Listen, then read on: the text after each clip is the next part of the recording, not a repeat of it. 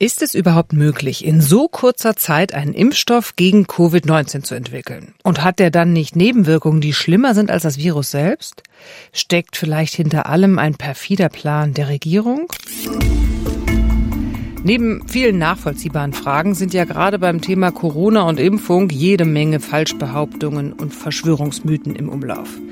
Welche Befürchtungen sind eigentlich berechtigt und was ist Panikmache? Darum geht es heute bei der ersten Ausgabe unseres Faktenfinder-Podcasts der Tagesschau. Herzlich willkommen. Mein Name ist Anja Reschke.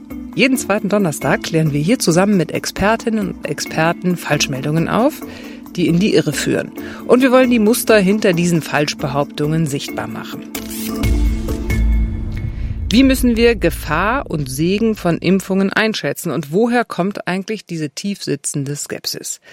Darüber spreche ich heute mit meinen beiden Gästen, der Chemikerin und Journalistin Maiti Nguyen Kim und dem Historiker Malte Thiessen. Herzlich willkommen an Sie beide. Hallo. Danke für die Einladung. Es ist das größte Genexperiment an Menschen. Sie haben sogar die Tierversuchsphase übersprungen. Du sollst jetzt der Tierversuch sein. Normalerweise dauert die Impfstoffentwicklung fünf bis zehn Jahre. Bei einem RNA-Impfstoff der in die Genetik eingreift, müssten diese Langzeitstudien 20 oder 30 Jahre lang sein. Und man müsste sich auch anschauen, was mit unseren Nachkommen passiert. Ob sie eventuell genetische Schäden bekommen. Ja, diese Aussage stammt von Attila Hildmann. Er ist eigentlich einer der prominentesten Verschwörungsideologen, gerade beim Thema Corona. Der verbreitet natürlich sehr extreme Thesen, aber selbst wenn man jetzt nicht an irgendwie einen geheimen Plan der Bundesregierung glaubt, gibt's ja doch gerade viele, die verunsichert sind. Frau Nürngim, ist die Behauptung, dass jetzt ein Genexperiment gemacht wird, mh, hm, die ist vielleicht sehr extrem, aber kann so ein Impfstoff tatsächlich meine Gene verändern? Ich will ein kurzes Nein vorwegschießen, aber das gleich auch nochmal genauer begründen. Ich will noch kurz sagen, in dem O-Ton gerade waren ja auch direkt mehrere Sachen falsch. Zum Beispiel, dass keine Tierversuche gemacht wurden. Also das stimmt ähm, nicht. Ich kann aber verstehen, warum jetzt Leute skeptisch sind, weil das jetzt ja wirklich äh, atemberaubend schnell ging. Aber das hat auch alles erklärbare Gründe. Also unter anderem, weil ja unglaublich viele Ressourcen jetzt in dieser Entwicklung drin steckten. Also so viel Geld war auch noch nie da einfach auch dadurch, dass es so ein globales Ausmaß auch überall auf der Welt eben Leute dran geforscht haben, bis hin zu Sachen, die man gar nicht auf dem Schirm hat, wie zum Beispiel, dass eine erfolgreiche klinische Impfstoffstudie besonders schnell abgeschlossen werden kann, je verbreiteter die Krankheit ist. Und da die Pandemie ja schon gut am Wüten war während der klinischen Studien, konnte einfach ziemlich schnell dieser Unterschied zwischen der Testgruppe, die den Impfstoff bekommen hat, und der Kontrollgruppe, die nur eine Placebo-Spritze bekommen hat, konnte sich das schnell zeigen. Es war aber alles genauso sorgfältig, ja. Also um das nochmal auseinander zu klamüsern, das bedeutet also, dadurch, dass wir viele Kranke hatten und die Krankheit verbreitet war, hatten wir viele Probanden, an denen wir das ausprobieren konnten. Und letztendlich hat man. Auch, also es gab auch viele, glaube ich, weil es einfach sich viele freiwillig gemeldet hatten. Also ja. so Zehntausende. Normalerweise sind Impfstoffstudien dann eher so Tausende, würde ich sagen. Und hier hatten wir wirklich 10, 20, 30, 40.000 hatten wir ja bei äh, BioNTech, Pfizer. Das ist schon besonders, also sogar stärker als bei anderen Impfstoffen. Naja, man hat in der Tat immer gelernt, dass es wahnsinnig lange dauert, irgendwie Impfstoffe zu entwickeln. Es gibt ja äh, auch Viren, gegen die es eigentlich noch keine gibt. Nicht mehr zum Beispiel an AIDS ja, genau, denke, wie lange wir das haben. Und jetzt, so wie Sie das sagen, klingt es ja so, weil da so viel Power reingegeben wurde, sowohl finanziell, weil also da so viel Geld drin steckt und auch sich so viele Leute damit beschäftigt haben, so viel daran geforscht wurde, ist es deswegen schneller gegangen. Auch, ja. Ähm, was ich jetzt noch nicht erwähnt habe, ist, dass das SARS-CoV-2-Virus ja auch Ähnlichkeiten mit dem SARS-CoV-1, also das wir ja nur als SARS kennen, also von der Pandemie 2002, 2003. Auch mit MERS hat es Ähnlichkeiten, so dass es da schon Grundlagenforschung gab. Da wurden zwar keine Impfstoffe entwickelt, aber man musste nicht ganz bei Null anfangen. Ne? Wie sieht das Virus aus? Wie bindet es? An welche Domänen? Wie gelangt es in die Zelle? Das war auch nicht komplett neu. Ja. Also das heißt, man hatte auch schon mal eine gute Forschungsausgangslage. Jetzt wird ja immer betont, immer wieder, dass der Impfstoff, auch wenn er so schnell entwickelt wurde, trotzdem sicher sei, weil er eigentlich nach den gleichen Kriterien entwickelt wurde wie ein Impfstoff, der länger braucht. Trotzdem kommen dann natürlich so Unsicherheiten auf. Wir haben das jetzt gerade erlebt bei AstraZeneca, der war erst nicht zugelassen für über 65-Jährige, das verunsichert schon mal. Dann kam es zu Thrombosen mhm. bei unter 50-Jährigen, dann denken alle natürlich, oh, ist ja nicht so gut. Auch bei anderen Impfstoffen tauchen immer mal wieder Nebenwirkungen auf auf und das erschüttert dann so ein bisschen das Vertrauen. Aus Ihrer Sicht als Wissenschaftlerin, wie muss ich denn diese Gefahr durch Nebenwirkungen bei Impfungen bewerten? Die Sicherheitsansprüche an Impfstoffe sind extrem hoch, weil einfach medizinethisch ist es nicht zu verantworten, dass ähm, ein Stoff, der jemand Gesundem verabreicht wird, mit schweren Nebenwirkungen daherkommt. Das heißt, alles, was über die typischen Impfreaktionen hinausgeht, also Schmerzen an der Einstichstelle, ähm, leichtes Fieber, Abgeschlagenheit und so weiter, das wird schärfstens beobachtet und die Impfstoffe, die jetzt zugelassen wurden, die haben auch in den klinischen Studien nichts gezeigt. Was man sehr offen sagen muss und ist auch total wichtig zu verstehen, die Impfstoffe werden immer mit einem gewissen Restrisiko zugelassen. Denn sie wurden zwar an Zehntausenden getestet, aber nicht an Hunderttausenden oder Millionen. Es ist einfach so, dass sehr seltene Nebenwirkungen im Nachhinein noch auftreten können, sich erst statistisch zeigen lassen oder ähm, entdecken lassen in der breiten Anwendung. Und genau dafür gibt es halt diese Beobachtung, wo halt Nebenwirkungen einfach auf Verdacht dem Paul-Ehrlich-Institut gemeldet werden. Und da muss man jetzt sagen, oh, Verdachtsfall, lieber Vorsicht als Nachsicht. Okay. Die Angst vor Nebenwirkungen ist ja im Prinzip nichts Neues. Ich würde da gerne mal Malte Thiesen fragen. Er ist Historiker und forscht ja zur Geschichte des Impfens. Das gab es ja in der Geschichte wahrscheinlich auch schon immer. Wieso fürchtet man sich denn eigentlich, hat man manchmal das Gefühl, fast mehr vor den Nebenwirkungen als vor der Krankheit selbst? Also in der Tat ist das ja eigentlich erstaunlich, dass wir hier bei, bei Nebenwirkungen in Verhältnismäßigkeiten bei Impfstoffen äh, hier uns Sorgen machen, während wir bei anderen Medikamenten ganz selbstverständlich drüber hinweggehen. Und das hat, glaube ich, mit verschiedenen Dingen zu tun. Das eine ist, dass das Impfen als Vorgang erstmal etwas ist, was man sozusagen mit menschlichen Verstand erstmal in Einklang bringen muss. Die Vorstellung, dass mir etwas Krankmachendes gespritzt wird, um gesund oder geschützt zu sein, ist erstmal was, was sozusagen erstmal ja Sorge bereitet. Das ist jetzt aber bei den neueren Impfstoffen noch nicht mal der Fall. Aber das ist so eine Urangst sozusagen, die beim Impfen immer ein bisschen mitschwingt. Und vor allen Dingen geht es beim Impfen natürlich auch immer um eine Risikoabwägung. Und diese Risikoabwägung, die hängt auch ganz entscheidend natürlich davon ab, wie sehr wir die Krankheit als Bedrohung empfinden. Und vor dem dem Hintergrund kann man feststellen, dass im Laufe des 20. Jahrhunderts absurderweise, je besser Impfungen wirken, die Sorge vor Nebenwirkungen noch zunimmt.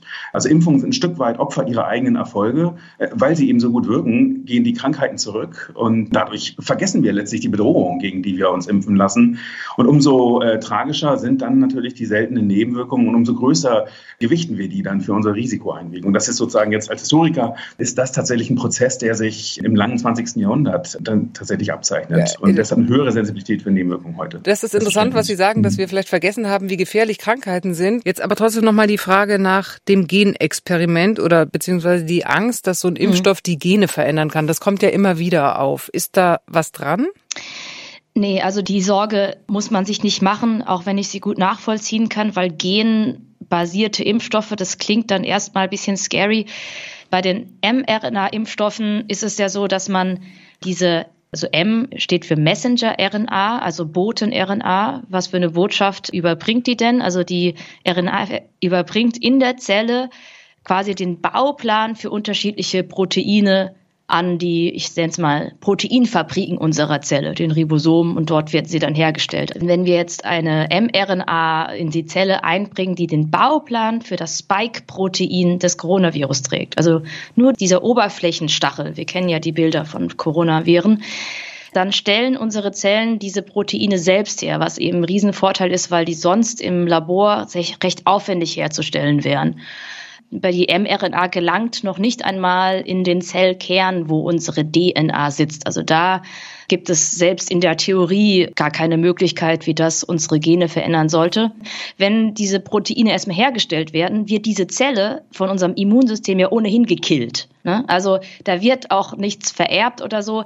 Also da muss man sich wirklich keine Sorgen machen. Wir haben eine Aussage aus einem wirklich viel geteilten Post von Telegram. Da wurde zum Beispiel schon die spanische Grippe von 1918 herangezogen, um Angst vor der Corona-Impfung zu schüren. Vor 100 Jahren wütete auf der Welt die spanische Grippe. 100 Millionen Menschen sind dabei gestorben. Die offizielle Version dieser Dinge, dass dafür ein Grippevirus verantwortlich ist, ist eine Lüge und in Wahrheit waren dafür die ersten Massenimpfungen der Menschheit verantwortlich. Das ist ja jetzt noch lustiger. Also es gab die schlimme Krankheit, es gab Tote, aber die werden jetzt nicht dem Virus zugeschrieben, sondern sie werden der Impfung zugeschrieben. Diesen 100 Millionen Tote durch Massenimpfung klingt ja doch sehr dramatisch. Gibt es irgendeinen Beleg dafür? Also, Frau Reschke, ich danke Ihnen für diese tolle Frage. Wir Historiker sind ja immer verschrien, dass wir irgendwie nicht klar antworten können. Und das ist äh, eine ganz wunderbare Vorlage, um mal ganz eindeutig äh, Nein zu sagen. Es gibt nur keine Belege, sondern man kann das sehr, sehr schön auch widerlegen. Wirklich eine ganz eindeutige Antwort, endlich mal, auch von einem Historiker. Nur zwei kurze Erklärungen dazu. Zum einen wurden die Erkrankungen der spanischen Grippe 1918, 1919 damals schon sehr präzise beschrieben, als eben sehr schwere, aber doch vergleichsweise typische Phänomene einer Grippe. Und Impfschäden kannte man damals auch schon gut. Meistens hingen die dann mit neu neurologischen Krankheiten zusammen. Also auch das konnte man beschreiben. Und es gibt diese Beschreibung nicht bei der spanischen Grippe. Und deshalb haben damals nicht einmal die ziemlich vielen Impfgegnervereine 1918, 19 die spanischen Grippe meines Wissens genutzt als Propaganda. Und die haben sich so einiges ausgedacht, um Propaganda zu machen. Also das ist schon mal ein Grund, warum ich glaube, man kann gute Belege dagegen anführen. Noch ein zweiter Grund, es gibt 1918, 1919 überhaupt nur eine einzige Massenimpfung in der Zeit für die gesamte Bevölkerung. Und das ist die Pockenimpfung. Und die Pockenimpfung wurde allerdings schon Anfang des 19. Jahrhunderts als Massenimpfung eingeführt. Zum Zeitpunkt der spanischen Grippe lief die Pockenimpfung also schon mehr als 120 Jahre mit großem Erfolg auch in Deutschland. Und die spanische Grippe hätte also eine schon sehr späte Spätfolge sein müssen. Das ist äh, rechnerisch also kaum möglich und ich bin ansonsten echt mies im Rechnen. Und äh, gab es denn bei der Pockenimpfung auch Impfskeptiker? Also äh, tatsächlich ist die, die Geschichte der Impfskepsis so alt wie das Impfen selbst. Es fängt mit der Pockenimpfung an. Das ist die erste Impfung, die als Massenimpfung äh, systematisch sozusagen eingeführt wird. Wie es bei jeder neuen medizinischen Maßnahme ist, sind die Ängste erstmal groß. Äh, der Pockenimpfstoff wird aus Kühen gewonnen und da kreisen dann am Anfang die Sorgen, dass Menschen sich in Kühe verwandeln. Also so ein bisschen die Parallelen, die wir heute haben zu diesen Genveränderungen, die als Sorge umherkreisen. Das hat da genau seine Vorläufer und das ebbt natürlich nicht ab. Mit jedem neuen Impfstoff, der kommt, sind erstmal die Bedenken groß. Und das ist ja auch nachvollziehbar. Ein neues Verfahren, was in den Körper eingreift, da ist man erstmal äh, ja, vorsichtig. Aber das ist ja interessant, wenn Sie die ganze Historie überblicken, würden Sie denn dann sagen, dass die Menschheit wissenschaftlich ja, vertrauensvoller geworden ist? Oder hat sich da eigentlich seit den ersten Impfungen nicht so wahnsinnig viel getan? Also ich glaube, was man feststellen kann, ist, dass es eine, also eine Art Gewöhnung gibt.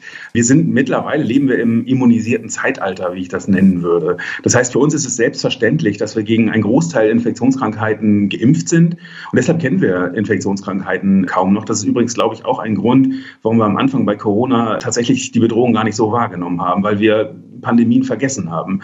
Das ist, äh, glaube ich, ein Gewöhnungsprozess, der so seit den 60er, 70er Jahren in der Bundesrepublik einsetzt.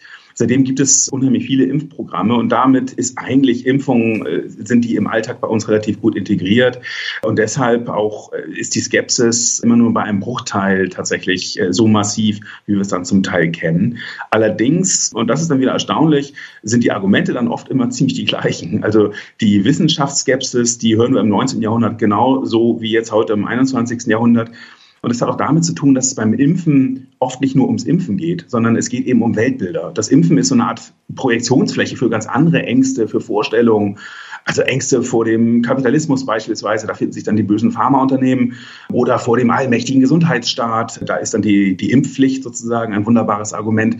Also das Impfen ist immer politisch und deshalb ist sozusagen Skepsis, glaube ich, auch nicht, oder vor allem Impfgegnerschaft und Impfkritik eine Sache, die uns immer begleiten wird, weil Impfungen eben immer die Projektionsfläche noch für ganz andere Themen sind. Es ist ja wirklich interessant, seitdem die Impfungen gegen Covid-19 weltweit begonnen haben, gibt es ja auch immer wieder Meldungen und irreführende Behauptungen eben zu diesen Impftoten. Wir haben ja mal ein Beispiel von KenFM, eine Seite, wo häufig Verschwörungsmythen verbreitet werden. In Norwegen hat die Covid-19-Impfung unter sehr alten und fragilen Menschen ein Massaker angerichtet. Anders kann man ein Ereignis mit inzwischen 29 Toten nicht nennen. Sie waren innerhalb kurzer Zeit mit oder an den Nebenwirkungen der neuen Pfizer-BioNTech-Impfung gestorben. Also ganz klar, Tote durch Impfung, das klingt natürlich erstmal richtig furchteinflößend. An dieser Stelle muss man ganz kurz den Hinweis geben, dass der ARD Faktenfinder in einem Faktencheck, den Sie auch auf der Seite tagesschau.de-faktenfinder finden, ganz klarstellt, dass es keinen Zusammenhang zwischen den Todesfällen und den Impfungen gibt. Es handelt sich bei den Verstorbenen um ältere Bewohnerinnen und Bewohner von Pflegeeinrichtungen mit Vorerkrankungen.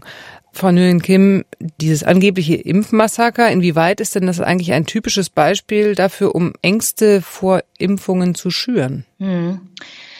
Ja, meiner Meinung nach sind die Verschwörungserzählungen die gefährlichsten, die so ein bisschen Wahrheit haben. Also zum Beispiel die Tatsache, dass da tatsächlich Menschen gestorben sind. Ähm, für jemanden, der dann vielleicht halt auch schon mal Schlagzeilen hat vorbeirauschen sehen, sich aber nicht näher damit befasst hat und sich dann so eine Erklärung anhört. Und ich stelle nur fest, dass ja, können wir gleich mal, ich gleich mal auch äh, wissen, was äh, gerne wissen, was Herr Thiessen dazu sagt, weil ich habe natürlich den subjektiven Eindruck, dass durch das Internet und durch die ganzen Social Media Plattformen, aber auch durch Plattformen wie YouTube, das alles nochmal ganz insofern schlimmer geworden ist, weil die Verschwörungserzählungen, gerade die wissenschaftlichen, teilweise so detailreich sind und immer mal wieder auch total in die Tiefe gehen mit pseudowissenschaftlichen Zusammenhängen, wo immer ein Teil davon stimmt, aber völlig falsch eingeordnet ist, so dass man als Laie eigentlich gar keine Chance hat. Ist es was, was sich verändert oder verstärkt hat? Was meinen Sie, Herr Thiessen? Ähm, ich meine, wir neigen ja immer schnell dazu, sozusagen das Internet oder überhaupt Digitalität immer so als das Böse oder als die Wurzel alles Bösen irgendwie zu sehen oder zumindest ist das in der öffentlichen Debatte ja immer oft der Fall.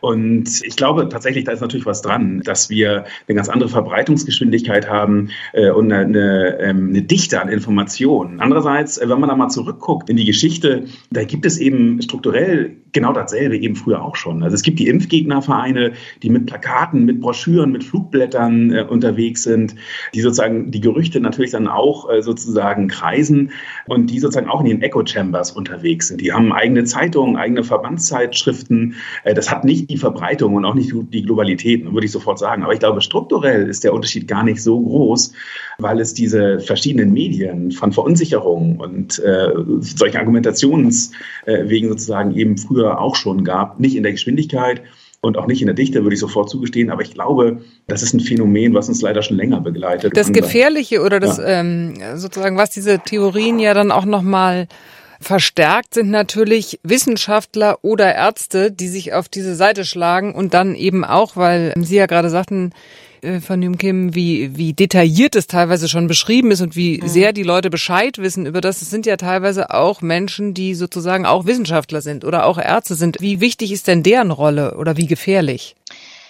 In meinen Augen ist das super wichtig. Es, es braucht eigentlich nur eine Handvoll oder im Zweifelsfall auch nur eine Person mit irgendeinem akademischen Titel und damit kann so eine ganze Bewegung oder irgendwie können so kreative Erzählungen ein ganz anderes Gewicht bekommen.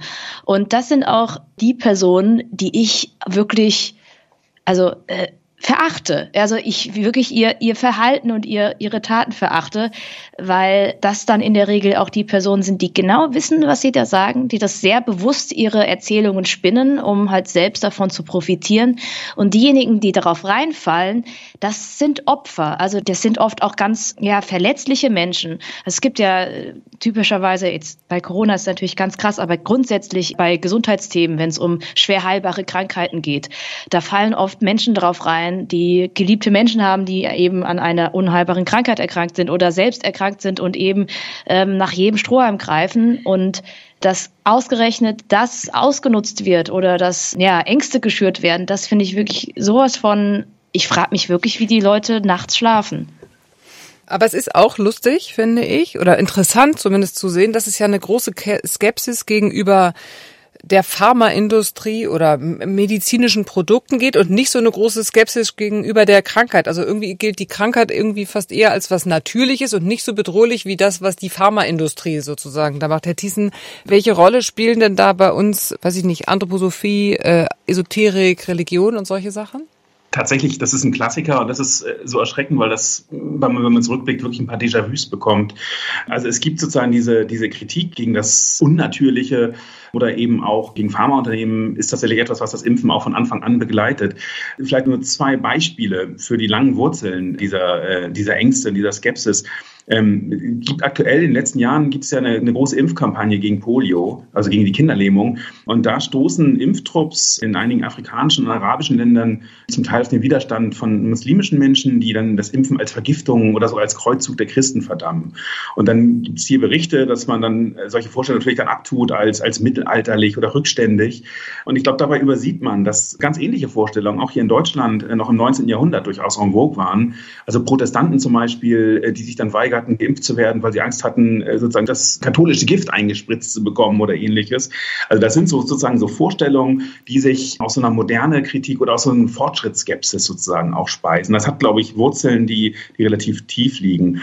Ein zweites Beispiel ist die Lebensreformbewegung. Es gibt am Ende des 19. Jahrhunderts eine sogenannte Lebensreformbewegung, die setzt darauf eben auf die natürlichen Heilungskräfte des Körpers. Also das Sport, Abhärtung, Diäten, Sonne, Luft, das sind sozusagen die Maßnahmen, mit denen man sich selbst seinen Körper optimieren kann. Und da ist sowas wie Impfstoff ist natürlich Teufelszeug. Das ist unnatürlich und sozusagen durchbricht den natürlichen Kreislauf.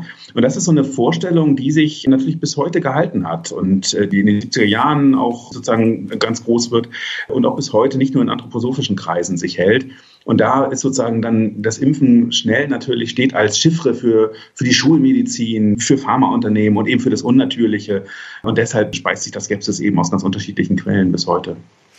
Frau Nguyen Kim, Sie ähm, werden ja auch, habe ich gesehen, unter Ihren Videos oft auch als Lobbyistin der Pharmaindustrie und sowas äh, bezeichnet. In Ihrem neuen Buch Die kleinste gemeinsame Wirklichkeit erwähnen Sie ja auch eine Grafik, die Sie als Teil eines großen Verschwörungsnetzwerks darstellt. Was hat es damit auf sich? Das zeigt mich in einem großen Netzwerk, wie ich mit Bill Gates und äh, Christian Drosten ist auch drauf und äh, George Soros und wie wir da alle zusammenhängen und dass wir eigentlich alle nur das Sweet Sweet Impfmoney einsacken wollen. Und es ist natürlich auch interessant für mich zu sehen, dass das der typische Widerstand ist, der mir jetzt entgegenschlägt. Ich weiß nicht, ob das besonders frustrierend ist oder sogar vielleicht so ein kleiner Triumph, dass sich niemand sachlich mit mir auseinandersetzt, sondern einfach versucht, mich zu diskreditieren, indem wir sagen, ich bin irgendwie gekauft und möchte mich selbst an dem Impfstoff bereichern, weil das ist so die Standard-Gegenantwort gegen mich. Nicht, dass irgendwas von dem, was ich inhaltlich gesagt hätte, falsch sei, sondern ja, dass man, dass ich ja eh nur lügen würde. Aber Herr Thiesen, die, also dass zum Beispiel jetzt äh, auch Ärzte, die Corona-Impfung durchführen, bedroht werden, ist ja jetzt heute so, aber das, sowas war früher auch so, ne? Das gab es in der Vergangenheit auch. Also dass auch Wissenschaftler angegriffen wurden und sozusagen zum Bösen stilisiert wurden. Also das gibt es tatsächlich äh, auch früher schon und da spielt ganz stark der Streit zwischen der sogenannten Schulmedizin und Homöopathie eine Rolle. Also alternative Mediziner, die sozusagen dann die Schulmediziner bekämpfen und andersrum. Und da kommt es tatsächlich auch zu Drohungen. Was man allerdings noch mehr beobachten kann in der Geschichte, ist gar nicht so sehr sozusagen Gewalt gegen Personen, sondern Versuche von Impfgegnern Impfungen unbrauchbar zu machen und auch das Fälschen von Impfzeugnissen. Das ist so der Klassiker, um sozusagen das Impfen zu diskreditieren, zu boykottieren. Das sind Sachen, die man relativ oft bemerkt. Da machen zum Teil natürlich auch Ärzte mit, die damit Geld verdienen. Und das sind so ähm, eben andere Formen, wo man eben gegen das Impfen dann im Kleinen sozusagen dann angeht.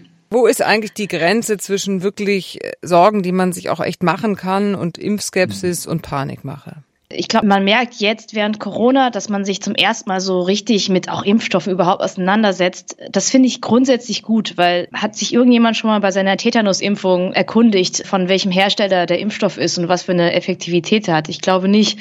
Und es ist ja eigentlich gut, dass wir uns endlich mal damit auseinandersetzen, auch großflächig, was wir uns da an Arm spritzen lassen. Eine Skepsis ist immer grundsätzlich gut und gesund, wenn sie denn auch gleichmäßig verteilt ist und nicht nur in eine Richtung geht. Was mich halt viel mehr verwundert, ist eben äh, kritisch gegenüber Schulmedizin und Pharmaindustrie, aber völlig unkritisch gegenüber ja, Alternativmedizin oder irgendwelchen Alternativheilern, die sich selbst so bezeichnen, wo man auch sagen muss, ja, ist doch gut, nehmt doch diese Skepsis, aber wendet die doch dann auch auf alle mal an und macht das nicht einseitig, weil diese sehr einseitige Skepsis, da rutscht man eben schnell dann in Richtung Verschwörungsideologie. Ideologie. Herr Thiessen, was würden Sie machen, wenn ähm, einer Ihrer Freunde sagen würde, nee, nee, nee, ich lasse mich mal nicht impfen, weil das ist mir zu gefährlich, das war, keine Ahnung, war zu schnell, zu viele Nebenwirkungen, verändert meine Gene oder sowas? Also ich kann da gut anknüpfen. Ich würde das genau unterstreichen. Also ich glaube auch Impfskepsis, das macht die Sache natürlich irgendwie kompliziert und bringt nicht die Herdenimmunität sofort nach oben. Aber Impfskepsis ist erstmal sozusagen vollkommen in Ordnung, weil wir gegenüber allen Gesundheitsmaßnahmen erstmal ja gucken sollten. Und insofern würde ich auch, wenn mich ein guter Freund anspricht, ich möchte mich nicht impfen lassen, würde ich erstmal Ängste ernst nehmen und reden. Ich habe momentan den Eindruck, dass ganz schnell jemand, der sozusagen erstmal Sorgen hat oder auch skeptisch ist, sofort in die Corona-Leugner-Ecke gestellt gestellt wird. Und damit verhärten sich die Fronten. Und das ist etwas, was wir überhaupt nicht gebrauchen können. Wir müssen beim Impfen versuchen, möglichst alle mitzunehmen und dann ins Gespräch kommen. Denn wenn wir gegen Corona oder überhaupt gegen Infektionskrankheiten den Kampf gewinnen wollen, dann müssen möglichst viele mitmachen. Und das natürlich aus eigener Überzeugung und nach individueller Abwägung. Das heißt, Druck oder, oder Kritik bringt da gar nichts. Ich bin deshalb auch tatsächlich nicht überzeugt, dass eine Impfpflicht zum Beispiel äh, irgendwelchen Erfolg hat. Ich halte die eher für kontraproduktiv. Ja, also Ängste ernst nehmen ja, da, und dann sozusagen. Da würde ich mich so auch anschließen. Ja.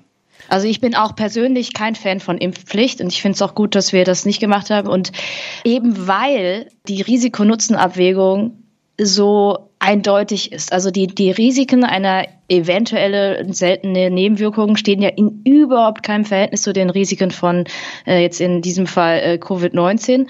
Und man könnte dann daraus schließen, ja, dann ist ja eine Impfpflicht nicht zu viel verlangt. Aber gerade weil es so rational eigentlich nur eine vernünftige Lösung gibt, nämlich sich impfen zu lassen, sehe ich nicht die Notwendigkeit für eine Pflicht, sondern bin auch total dafür, dass man mehr aufklärt und man kann ja auch Sachen viel besser verstehen, um auch nochmal da anzuknüpfen, was Sie gerade gesagt haben, Herr Thiessen. Wenn man einmal etwas hinterfragt hat, ne, durch Hinterfragen, so funktioniert ja auch Wissenschaft, versteht man ja auch Dinge besser. Deswegen ist Hinterfragen gut und danach versteht man es auch besser und danach kann man, glaube ich, auch mit viel, ja, klarem Kopf und einem guten Gefühl im Bauch auch dann, ähm, ja, sich zum Impfen begeben. Also wir versuchen ja hier auch in unserem Faktenfinder-Podcast quasi zur Aufklärung beizutragen. Deswegen würde für mich nochmal wichtig sein, wo ziehen wir denn dann wirklich die Grenze zwischen Sorgen und Ängsten, die man eben hat und die auch berechtigt sind und die man durch Aufklärung auch äh, vielleicht äh, denen man helfen kann und wirklich Verschwörungsmythen und merkwürdigen Legenden wo ich persönlich eben Strich ziehe, sind halt die Anführer, also die, ich sag mal, diejenigen, die diese Erzählungen spinnen. Also diejenigen, die wirklich sich selbst Ne, die dann ihren eigenen YouTube-Kanal haben oder ihre Bücher verkaufen und so weiter, die ganz genau wissen, was sie da sagen. Mit denen würde ich nicht diskutieren und denen versuche ich auch keine Aufmerksamkeit, keine Art von Plattform zu geben. Also ich versuche die Grenze eher so zu ziehen. Also quasi, wer macht das bewusst und wer ist, hat sich vielleicht nur verirrt und kann vielleicht noch mit Argumenten überzeugt werden. Herr Thiesen, haben Sie eine klare Grenze, wo Sie sagen, also das ist wirklich so abstrus, das ist ganz klar Verschwörungslegende? Also in der Tat, äh, das haben wir am Anfang auch diskutiert, ist ja das Fatale an Verschwörungslegenden, dass immer ein Stück weit natürlich was dran ist und dass man deshalb erstmal das nicht Und immer wieder gibt es halt Verschwörungen, ja. es ist, ja, immer, ja, genau. immer wieder kommt es ja, also, ja, ja vor. Der, eben, also ich glaube, wo man, wo man schnell dann aber ähm, eine Grenze ziehen kann, ist, wenn das Impfen zu einem Weltbild wird, was eben für ganz andere Themen dann herhalten muss. Also wenn es sozusagen nicht mehr um das Impfen, um die eigene Gesundheit geht oder um die Gesundheit anderer, sondern wenn es eben dann um Kritik am Staat, äh, am Kapitalismus, am Fortschritt überhaupt geht. Das sind eben Ebenen oder das Impfen als politisches Argument dient. Da sind so Grenzen, wo man sagen muss, das ist jetzt ein anderer Bereich, da hört es auf und da, glaube ich, ist es dann auch genug, wenn wir dem reden. Dann bringt es, glaube ich, wenig. Bei mir ist immer so, wenn mir irgendjemand erzählt, da würde ein großer weltweiter Plan dahinter stehen, weil ich Menschen ehrlich mhm. gesagt nicht zutraue, dass sie über viele Ländergrenzen hinweg so großartige Pläne, die die ganze ja, Menschheit genau. in, äh, dezimieren sollen, einhalten könnten, ohne dass irgendwas an die Öffentlichkeit dringen würde. Da daran glaube ich irgendwie nicht, dass die Menschheit so gut verplant ist, dass sie das schaffen könnte. Deswegen denke ich immer, hm, naja, da werde ich dann so ein bisschen skeptisch. man wünscht sich diesen Plan doch jetzt, ne? Also manchmal wäre es ja, wie toll wäre das, wenn man so effektiv mit Gesundheit planen könnte. Ja. Das würde uns doch mal heute helfen. Stimmt, auf der einen Seite wird der Plan gefordert und auf der anderen Seite wird er kritisiert. Wunderbar, ich, glaub, ich danke Ihnen wichtig, ja. ganz herzlich für dieses Gespräch. Ich hoffe, ich hoffe, dass wir mit unserem Gespräch ein bisschen zur Aufklärung beigetragen haben hier im Faktenfinder Podcast der Tagesschau. Vielen Dank an meine beiden Gesprächspartner, die Journalistin und Chemikerin Mai Nyum Kim und den Historiker Malte Thiessen. Vielen herzlichen Dank. Danke, Danke Sowas haben wir mitgenommen. Skepsis ist also gut und richtig und hinterfragen, sich Gedanken machen und zwar in alle Richtungen. Interessant fand ich auch, dass die Angst vor Impfstoffen so alt ist wie das Impfen selbst. Und dass wir, weil Krankheiten ja so fern sind aus unserem Alltag, inzwischen eigentlich vergessen haben, wie gefährlich sie sind und uns inzwischen mehr vor dem Impfen als vor der Krankheit selbst fürchten. Deswegen ist es wirklich wichtig, dass wir viel darüber reden und viel für Aufklärung sorgen. Und wir haben versucht, das heute auch mit unserem Podcast zu machen. Vielen Dank fürs Zuhören und Ihr Interesse. Das war der Faktenfinder-Podcast der Tagesschau zum Thema Impfen gegen Corona, berechtigte Sorgen oder Panikmache. Mehr Informationen zum Thema finden Sie auf tagesschau.de-faktenfinder und wenn es Ihnen gefallen hat, dann abonnieren Sie doch diesen Podcast gerne und ich würde mich freuen, wenn Sie am Donnerstag in zwei Wochen wieder mit dabei sind.